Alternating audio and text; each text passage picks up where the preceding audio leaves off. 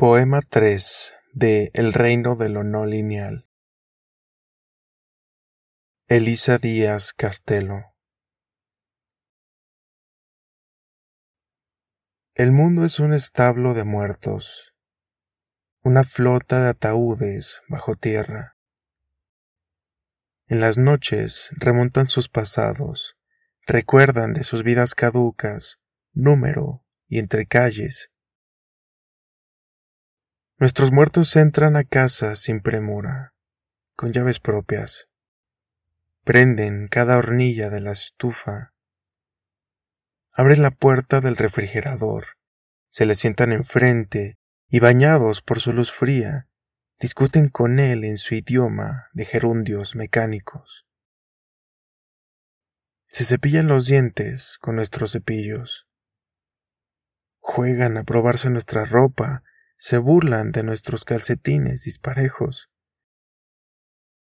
Yo también, recién entrada y sin tocarlos, vi que tenían hambre.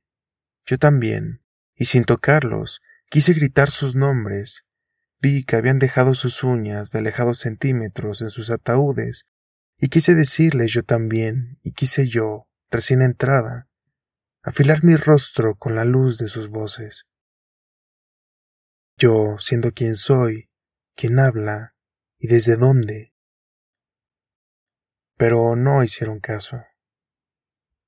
Respondieron apenas a mi cuerpo, como si fuera el recuerdo de sus vivos atravesándolos con un escalofrío invertebrado.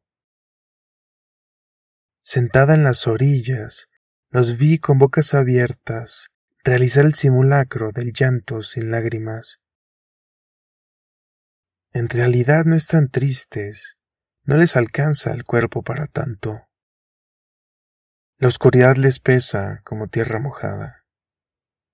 Domesticados como mascotas insomnes, miran los semáforos de las calles vacías y tratan de recordar el nombre de los colores.